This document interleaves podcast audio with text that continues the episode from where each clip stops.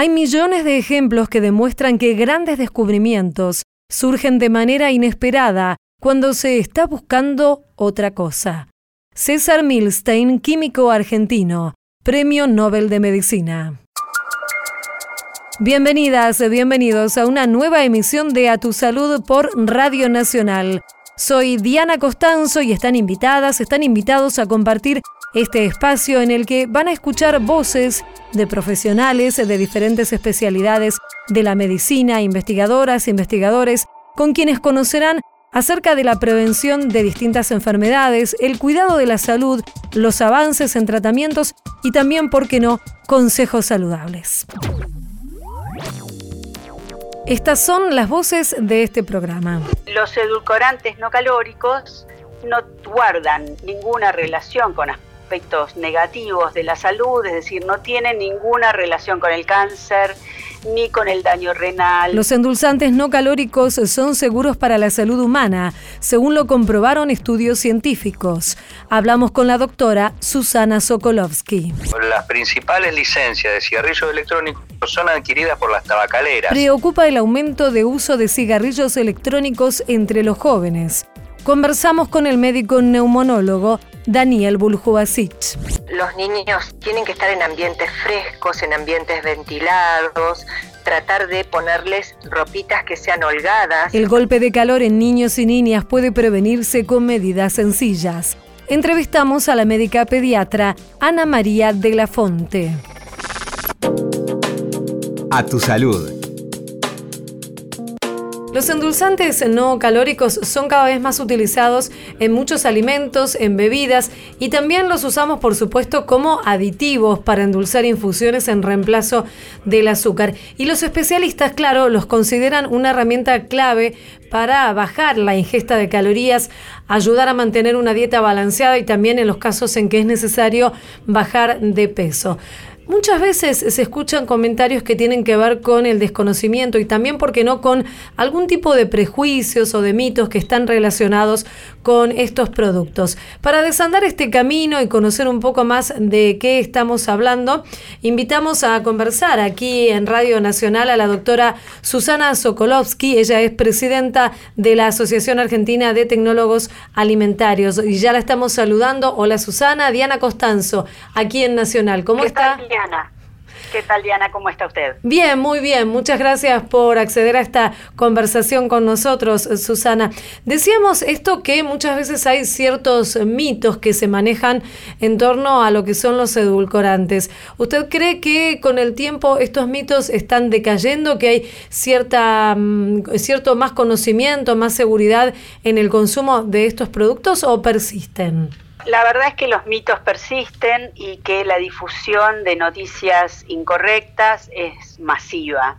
Por suerte, hace relativamente poco, apareció publicado en una revista internacional, una revista científica llamada el British Medical Journal, una revisión sistemática y metaanálisis de varios estudios que fue solicitada a esta publicación por la Organización Mundial de la Salud con miras a revisar toda la información disponible o al menos seleccionar la información válida de las relaciones entre los edulcorantes no calóricos o artificiales, como suelen denominarse, y aspectos relacionados con la salud.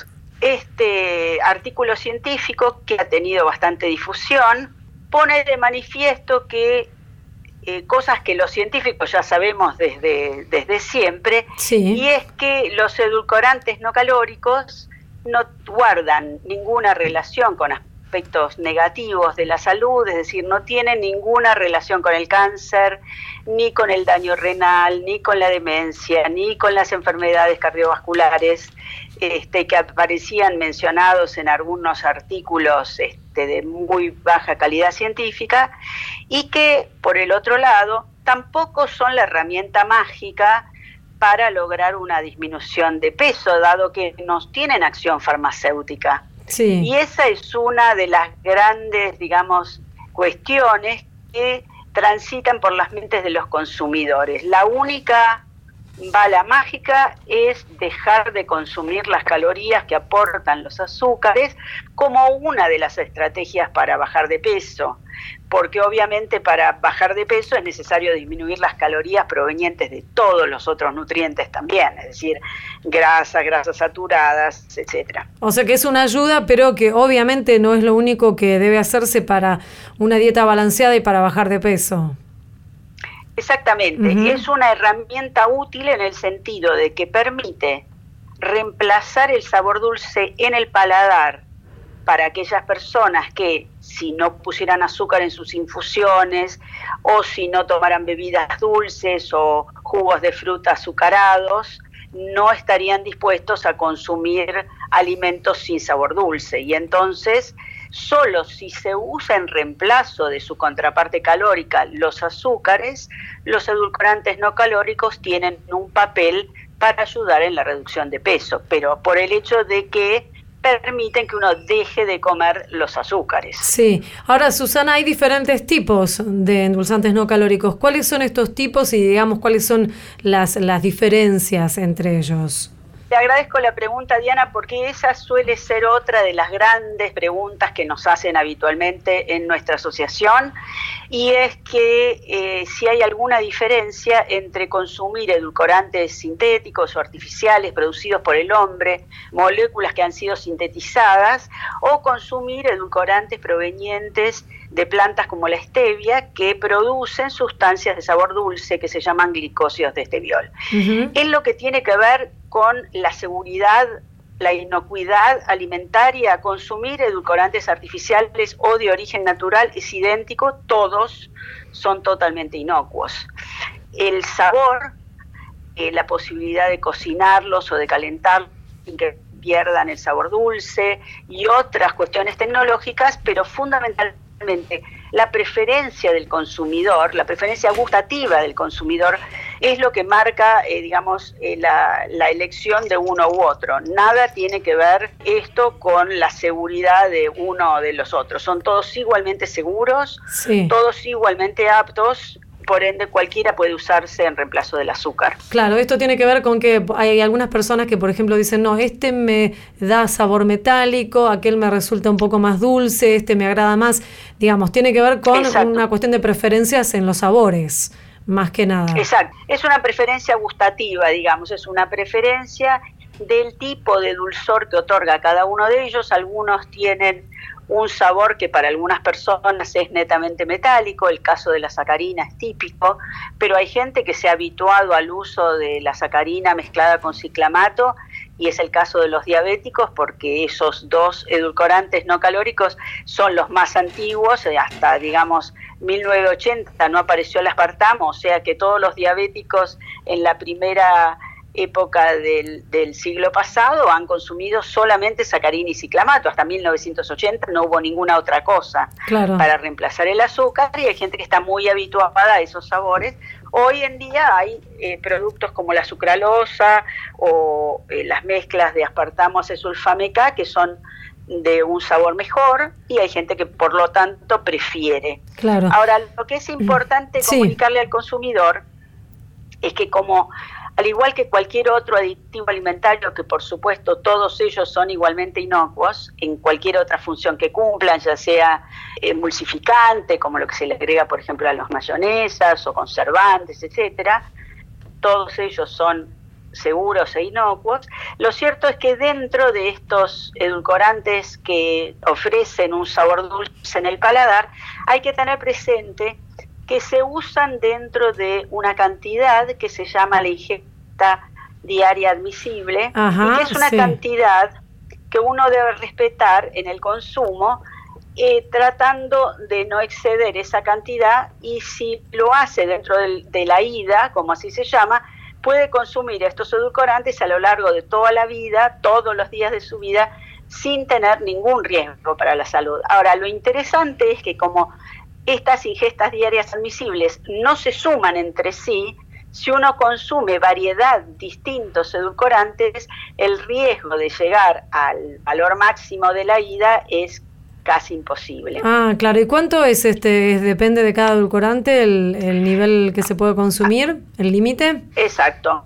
Eso, el, el, valor de la ida de ingesta diaria admisible está fijada por un comité de expertos que depende de la FAO y de la Organización Mundial de la Salud, que se llama JEFA, eh, por sus siglas en inglés, es el Comité Mixto FAO-OMS de Expertos en Aditivos Alimentarios y que son los encargados internacionales de hacer la evaluación toxicológica de cualquier sustancia agregada a los alimentos y fijar esta ingesta diaria admisible con un margen de seguridad muy grande y eso es lo que nosotros utilizamos habitualmente eh, al formular un alimento y está contemplado, por supuesto, en el uso por todas las poblaciones. O sea, eh, la ida vale mm. tanto para niños como para embarazadas, como para jóvenes, como para abuelos, porque está calculada por kilo de peso corporal. Doctora Susana Sokolovsky, presidenta de la Asociación Argentina de Tecnólogos Alimentarios, muy esclarecedora esta charla aquí en Nacional. Un saludo y muchas gracias.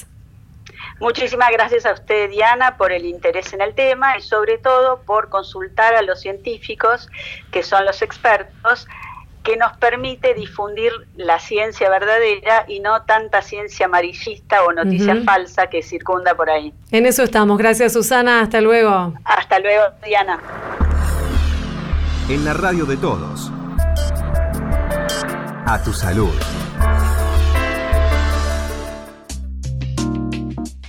El tabaquismo es una epidemia a nivel mundial cuyas consecuencias, por supuesto, continúan en aumento. Es la primera causa de muerte evitable en el mundo. Y aquí en el país tenemos estadísticas que son bastante preocupantes. Y han comenzado a instalarse también aquí en la Argentina algunas prácticas como lo son el cigarrillo electrónico y fundamentalmente lo que preocupa es que está aumentando su uso entre los más jóvenes. Vamos a conversar sobre este tema con el doctor Daniel Buljubasic. Él es médico neumonólogo, especialista en tabaquismo y también expresidente de la Asociación Argentina de Medicina Respiratoria. Ya lo estamos saludando. Hola Daniel, ¿cómo está? Muchas gracias por atendernos. Muchas gracias a ustedes por preocuparse por un tema como este. Seguro, Daniel, para comenzar un poco con unos datos generales. ¿El tabaquismo sigue en aumento aquí en el país? ¿Cómo estamos en cuanto a las cifras? En realidad estamos amesetados, diría yo, porque veníamos de niveles muy altos y hemos ido bajando hasta que quedamos en un nivel que está alrededor del 25%, es decir, que a pesar de todos los esfuerzos, uno de, de cada cuatro argentinos fuma, lo cual este, sigue siendo una cifra dramática. Sí, ¿y entre los jóvenes?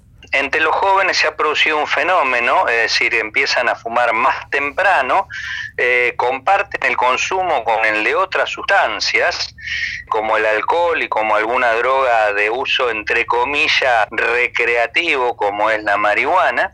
Y además el otro fenómeno es que es una epidemia que se está feminizando porque cada vez son más las mujeres que fuman, es decir, hoy entre los adolescentes hay un ligero predominio a favor de las mujeres, fuman más las mujeres que los hombres. Y en este marco decíamos que se están comenzando a utilizar estos dispositivos como lo son el cigarrillo electrónico. Sí, en realidad el cigarrillo electrónico nos preocupa desde hace mucho tiempo porque no, no entendemos bien su dinámica y porque sucedió un hecho en el medio de, de su desarrollo, es decir, el cigarrillo electrónico apareció en el mercado hacia el 2003 y en primer momento surgió como un dispositivo para dejar de fumar.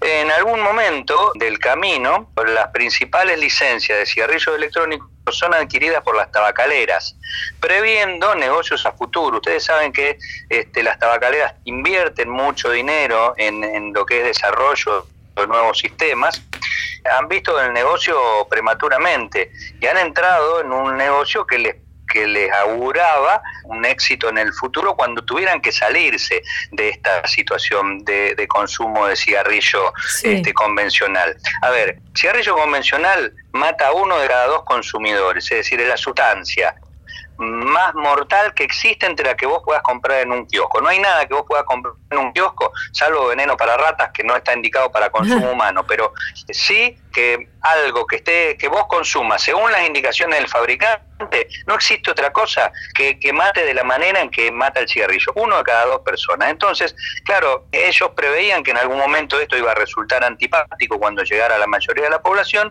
entonces empezaron a diversificarse y generaron el cigarrillo electrónico, primero como un método para dejar de fumar.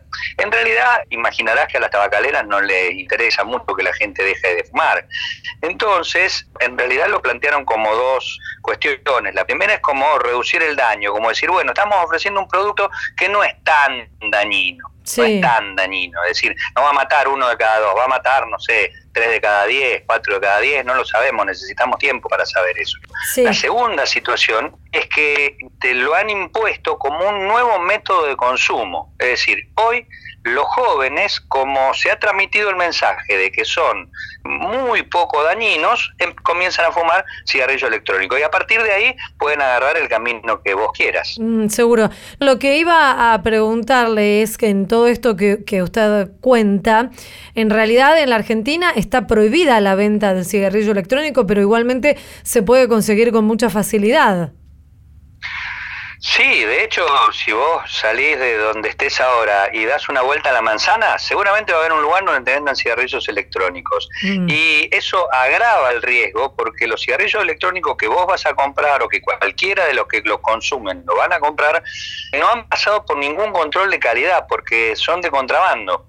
Y los líquidos para rellenar también. De hecho, hay muchos lugares, si vos pones una búsqueda en YouTube, vas a encontrar un montón de sitios de videos donde te enseñan cómo preparar tus propios líquidos, lo cual la verdad que es una, una situación bastante poco higiénica, te diría, si lo querés ver de alguna manera, y además eh, que no estamos controlando qué es lo que se consume. Y además, doctor, existen otros dispositivos como por ejemplo lo que se llaman los calentadores de tabaco o las pipas de agua. Estos también representan un riesgo para la salud y se usan porque tal vez están más asociados con otro tipo de drogas. ¿Se usan también con tabaco? Estamos hablando de dos cosas distintas. Una son las famosas pipas de agua que tienen que ver en principio con situaciones culturales, ¿no? Se consumían en Oriente, fundamentalmente en, en todo lo que tiene que ver con los países árabes y también en Israel. Eh, lo cual trajo una moda muy peligrosa aquí, porque una pasada de silla o de pipa de agua eh, puede implicar a que cada uno de los consumidores consuma en el transcurso que eso dura, que son unas dos horitas, un paquete de 20 cigarrillos, es decir, ah. o el equivalente a un paquete de 20 cigarrillos. Además, se aditivan, eh, si se le agregan aditivos para hacerlos, para provocarle distintos sabores y además se le agregan otras sustancias. Es muy frecuente también el agregado de marihuana y de otras sustancias que lo hacen aún más adictivos, pero son extremadamente riesgosos. Es decir, la cantidad de componentes tóxicos que se ingieren durante una eh, rueda de consumo de pipa de agua es altísimo. O sea que mm. yo recomiendo absoluta precaución, sobre todo bueno, a los que consumen y a los padres que lo ven como algo absolutamente inocuo e inofensivo. Sí, seguro. Eso en, lo que refiere a las pipas de agua. ¿Y los calentadores? Lo que refiere a los calentadores es un nuevo sistema que todavía no se ha aprobado en Argentina y que está tampoco se ha aprobado en Estados Unidos, que están directamente fabricados por las tabacaleras. El más conocido es el que fabrica Philip Morris, que se llama ICOS y que ya es otra especie de consumo y otra forma de fumar, apuntando entre comillas a formas de menos daño. Es decir, es maravilloso. La industria tabacalera siempre va por adelante de nosotros y nos sorprende ingratamente, ¿no? Queremos agradecerle, doctor Daniel Buljubasic, médico neumonólogo, especialista en tabaquismo y expresidente de la Asociación Argentina de Medicina Respiratoria. Un saludo y muchísimas gracias. No, gracias a ustedes. Adiós. Duerme, duerme, negrito, en que tu mamá está en el campo, negrito. A tu salud, por la radio de todos. Duerme, duerme movila. Y que tu mamá está en el campo movila. Te va a traer codornices para ti. Te va a traer carne de cerdo para ti te va a traer rica fruta para ti te va a traer muchas cosas para ti si el negro no se duerme, viene el diablo blanco y ¡zas! Le come la patita, chica puma, chica puma, a puma, chica puma.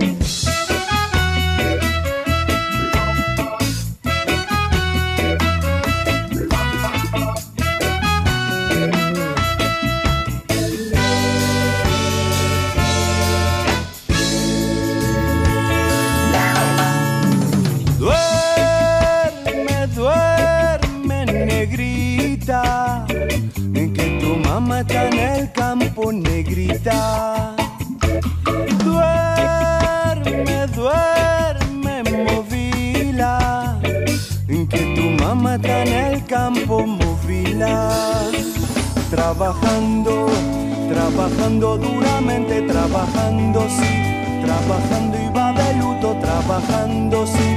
Trabajando y no le pagan, trabajando, sí trabajando y va tosiendo, trabajando sí, pan negrito chiquitito, pan negrito sí, trabajando sí, trabajando Música en A Tu Salud aquí en Radio Nacional Duerme Negrito, Bayano. Seguimos en A Tu Salud.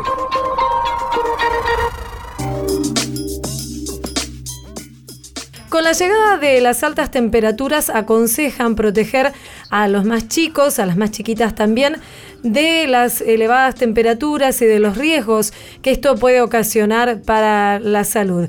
Desde la Sociedad Argentina de Pediatría están dando consejos para los adultos responsables y vamos a conversar aquí en Radio Nacional con la doctora, ella es médica pediatra Ana María de la Fonte, quien ya nos está escuchando. ¿Cómo le va, doctora? Muchísimas gracias por atendernos. Eh, muy bien, gracias a ustedes. Bueno, vamos a contar que usted es médica pediatra, secretaria del Comité de Salud Infantil y Ambiente de la Sociedad Argentina de Pediatría, según comentábamos que está dando estas recomendaciones. ¿Cuáles son entonces eh, los consejos que pueden darse a los padres, a las madres o a los adultos responsables para proteger a los chicos de las altas temperaturas y de sus consecuencias? Bueno, en primer lugar, los niños eh, tienen que estar en ambientes frescos, en ambientes ventilados, tratar de ponerles ropitas que sean holgadas, ropas frescas y sobre todo lo que se recomienda desde la Sociedad Argentina de Pediatría es ponerles ropas de colores claros, que los colores claros justamente son los que menos absorben el, el calor. Debemos mojarlos, refrescarlos con frecuencia, sobre todo a los más chiquitos, mojarles la cabecita, mojarles el cuerpo. No hace falta eh, bañarlos con agua y jabón a cada rato, con bañarlos con agua y jabón una vez por día es suficiente, pero sobre todo refrescarlos, refrescarlos, eso hace bien, hace bien refrescar el cuerpo. También hay que estar atentos a los eh, niveles de alerta que emite el Servicio Meteorológico Nacional, que esto tiene que ver justamente con el riesgo al que podemos estar expuestas todas las personas, en particular los niños, las niñas y los adultos mayores. Sí, sí, justamente esto, ¿no? O sea, las altas temperaturas, los diferentes niveles de alerta que nos da el Servicio Meteorológico Nacional, tenemos que tenerlos en cuenta porque cuanto más altos son este, los, los riesgos eh, de mayores temperaturas, de amplitudes térmicas bajas, o sea que se acerca mucho la, la mínima con la máxima, eso hace que haya mayor riesgo y sobre todo con los más chiquitos, porque la verdad es que las poblaciones pediátricas, sobre todo los menores de 5 años, y dentro de este grupo los menores de un año, son los que más se encuentran en riesgo eh, a los problemas que puedan generar las altas temperaturas. Tenemos que mm. tener en cuenta que no solo hay que refrescar a los niños con, con agua, mojarlos y tenerlos en ambiente fresco, sino que también hay que ofrecerles líquido. Tenemos que hidratarlos y tenemos que hidratarlos con mucha frecuencia. ¿eh? En los menores de de seis meses, pacientes que se alimentan con pecho exclusivo, hay que ofrecerles mayor cantidad de pecho, porque el pecho hidrata, el pecho tiene agua. ¿eh? Entonces, si las mamás le ofrecen más seguido el pecho, el bebé va a tomar más y se va a encontrar con un buen nivel de hidratación. Tenemos que lograr esto, que los niños estén bien hidratados. Además, los chicos muchas veces no se dan cuenta cuando tienen sed, no es que van a, eh. reclamar o a pedir agua, ¿cierto? Exactamente, eso es lo que ocurre. Muchas veces no piden porque no se dan cuenta o porque no manifiestan la sed. Entonces hay que ofrecerles y sobre todo lo que hay que ofrecerles es agua. En los nenes más grandes hay que ofrecerles agua constantemente, o sea, más grandes me refiero a mayores de seis meses, ¿no? Ofrecerles agua con mucha frecuencia, agua fresca, eh, no así bebidas azucaradas, ¿eh? eso es lo que no recomendamos ni jugos, ni gaseosas, ninguna bebida azucarada, el agua.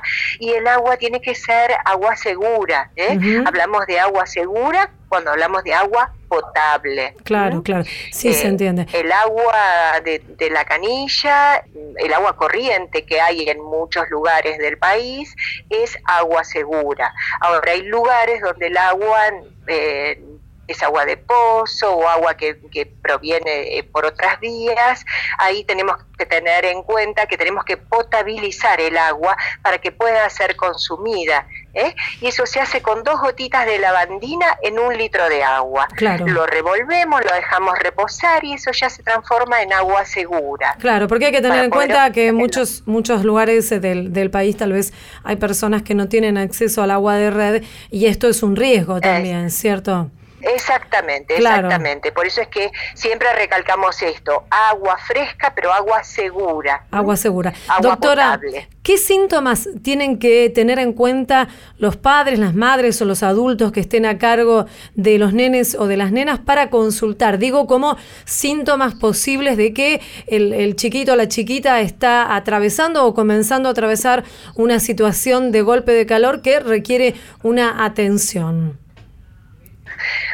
Bueno, en primer lugar eh, hay que tener en cuenta que aumenta la temperatura corporal, o sea, el paciente tiene, le tomamos la temperatura y tiene fiebre. Puede tener síntomas de dolor de cabeza, vómito, malestar, irritabilidad o decaimiento.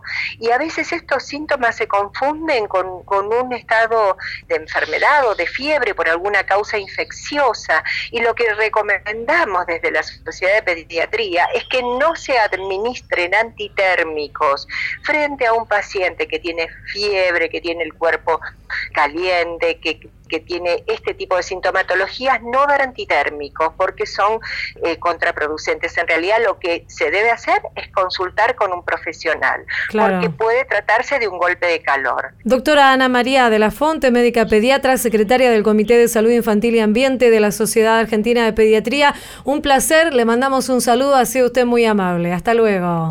Bueno, muchas gracias, hasta luego.